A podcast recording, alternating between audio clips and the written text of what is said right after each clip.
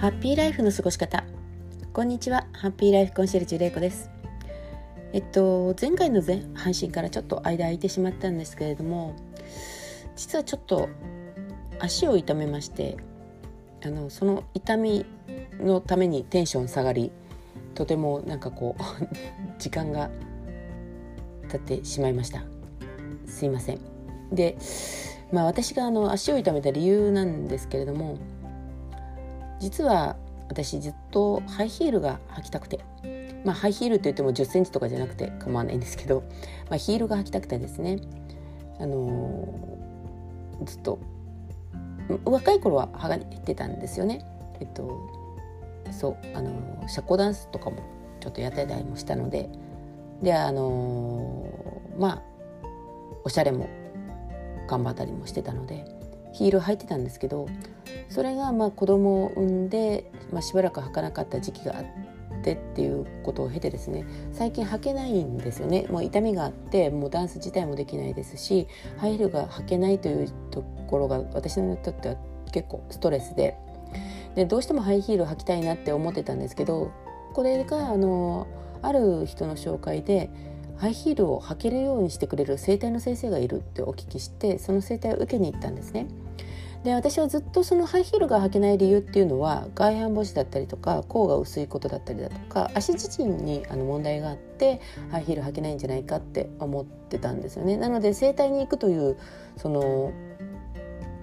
何て言うんですか知識というかあの整体に行って治るもんではないだろうということで、まあ、ずっとハイヒールをどうにかして履けないかなっていうことを模索していたんですけれども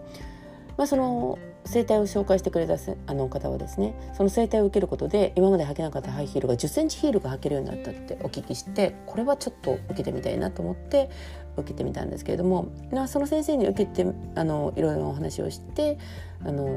こうこうこうなんですっていうことをお伝えしてであの足自身を見てもらったらですね見るなりそのあの足の甲の薄さや外反母趾が原因じゃないとヒールが履けないの。もうあなたの足はねじれてますよということで言われたんですよね。もうびっくりですよね。そんなねじってるねじれてるっていう感覚は全然なかったのでえって思ったんですけどまああのちゃんと写真を撮ってもらって後ろから見る見た時の足を見たら確かにふくらはぎの形とかが違っててねじれてるっていうのが分かったんですよね。まあ後ろからの写真なんてあんまり撮れませんよね。しかも足だけの写真なんて。で全然気づいてなかった。歩き方が変だって言われたこともないしあの、自分で痛みも感じてなかったのでそんなことはあるって思ってもいなかったんですけど確かに写真の中にはねじれた感じのこう影の映った私の足があるわけですよね。でも、あの、おこれはと思って施術を受けてであの帰る時にはですね実はヒールを履けたんですよね。でそれにびっくりしてしまってで、まあ、喜んでで先生がおっしゃるのも、まあ、ヒールが履けない今履ける状態にしてあるので、まあ、テーピングとかも一時期23日しといてくださいねってことでしてもらったんですけどそのテーピングをしたままでヒールを履いて足にそのヒールで歩くっていう感覚を思い出させてくださいって言われたのでしてたんですけど1日目3時間ぐらい歩いて、まあ、ちょっと痛みが出てきたのであの変えてっていうことでやってたんですけど次の時にその実はその靴自体もあの履いた靴自体ももうそのねじれてる足で履いた状態の靴だったのでなんかこうかかとにお体重がかかる感覚がおかしかったんですよね。なので今度は あんまりあの履いてないでも履いたことのあるという足立の足に合わせて作ったって思っている靴ですよね。それを履いて出かけたんですね。そしたらなんと7時間も歩けてしまったんですね。もうすごく嬉しくってわ履けるようになってるやんすごいやんって思ってあの履いてたんですけど 次の次の日ぐらいですかね。なんか股関節のところが痛くなってしまって。であれ？と思ったんですけどまあちょっと痛みが強かったのでその先生の方に連絡してごめんなさい。あのお聞きしてたらどうも7時間歩いたっていうことで慣れないことをして疲れたんじゃないかっていうこと言われて、まあ、23日またそこからあのちょっと様子見てたんですけどどうも痛みが引かないということで、まあ、仕事にもちょっと支障があるような感じがあるのでもう一回、あのー、ご相談したらもうそれちょっとであのこういうことができてこういうことができないってことも含めですねちょっとご相談したらそれはもうちょっとねじれが元に戻ったかもしれませんねって言われてやっていうことですよね。ちょっといい気になって頑張ってしまったらあのまあそりゃそうですよね。あの骨をついで張ってってやってるわけではなくて元ある場所に戻してるっていうことが生態なので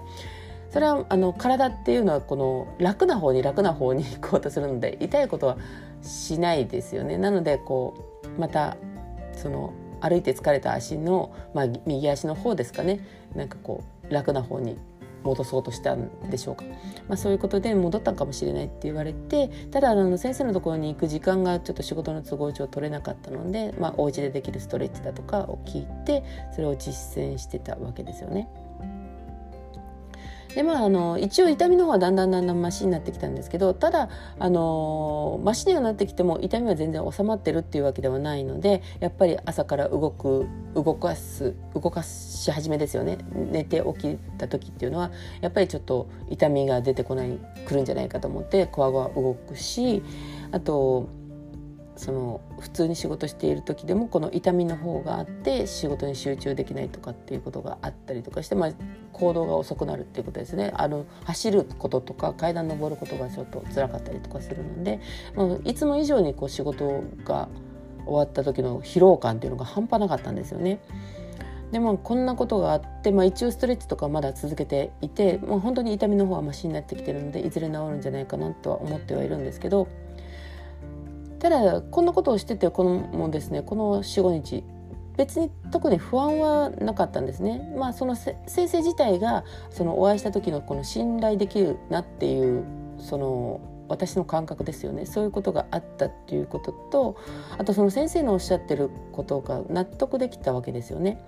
あのその人間の体って、まあ、あの楽な方に楽な方に行くっていうのはもう前から私自身も思ってていたというか分かっていたことなのでねじれてしまえばその最初の原因としては痛みがあったりだとか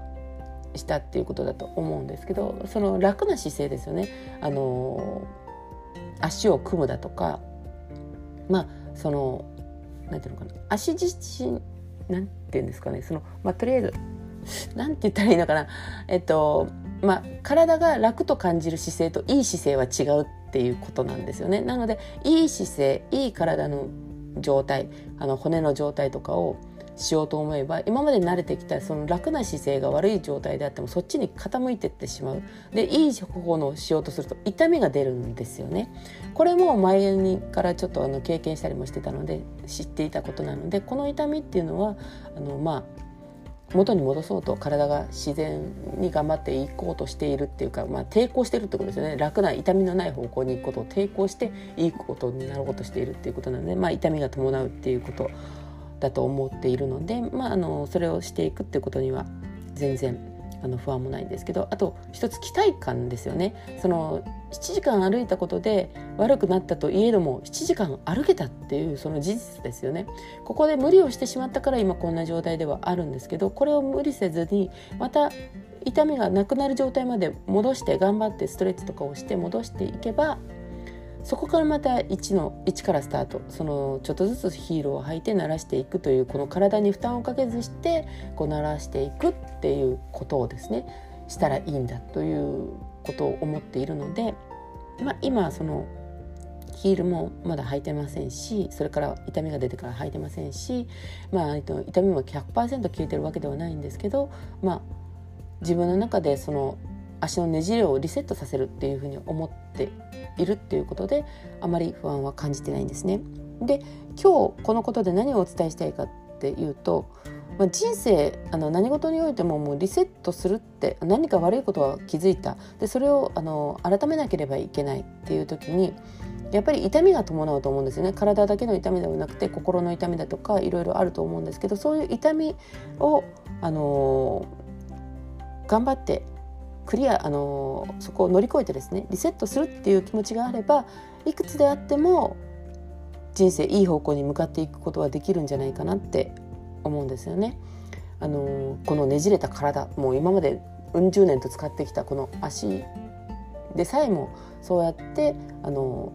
途中で治すこともできますしもちろん筋肉トレーニング筋肉とかもあの年を重ねてからでもコツコツと作ることはできますし考え方とかそういうことでも同じことが言えると思うんですね。なのでそこにまず大事なのは自分の感覚をこう澄ましてですね研ぎ澄まして自分が今何を感じているかどういうふうなあの気持ちになっているのかどういうことを今私は感じているのかっていうことを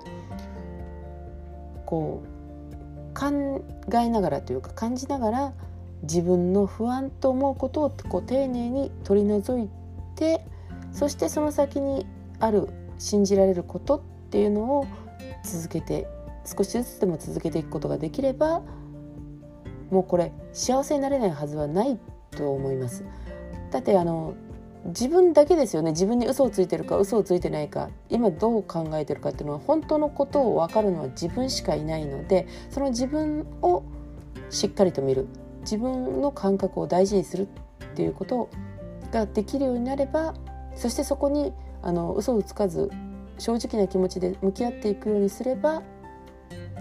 幸せになれるっていうことはもう確かなんじゃないかなって思います。なので皆さんも何か自分の中にあの不安なことがあったり、あの直したいなって思うこと何かいるある時にはですね自分はどう思ってるのかどうしたいのかっていうことを考えてリセットするっていうことを決めたらその少しずつでもいいのでそちらの方向に向かっていくっていうあの勇気を持っていただきたいなって思います。そのリセットするっていうことはやはり痛みが伴うのでやはり楽な方に流れたくなります。あのこんなことしても無理なんじゃないかって思ってやめてしまおうという気持ちも出てくるとは思うんですけどでもそこを勇気を持って自分を信じて進んでいっていただけたらなって思います。はい今日の配信ちょっと久しぶりでちょっと長くなってしまいました。すいません。最後まで聞いていただいてありがとうございました。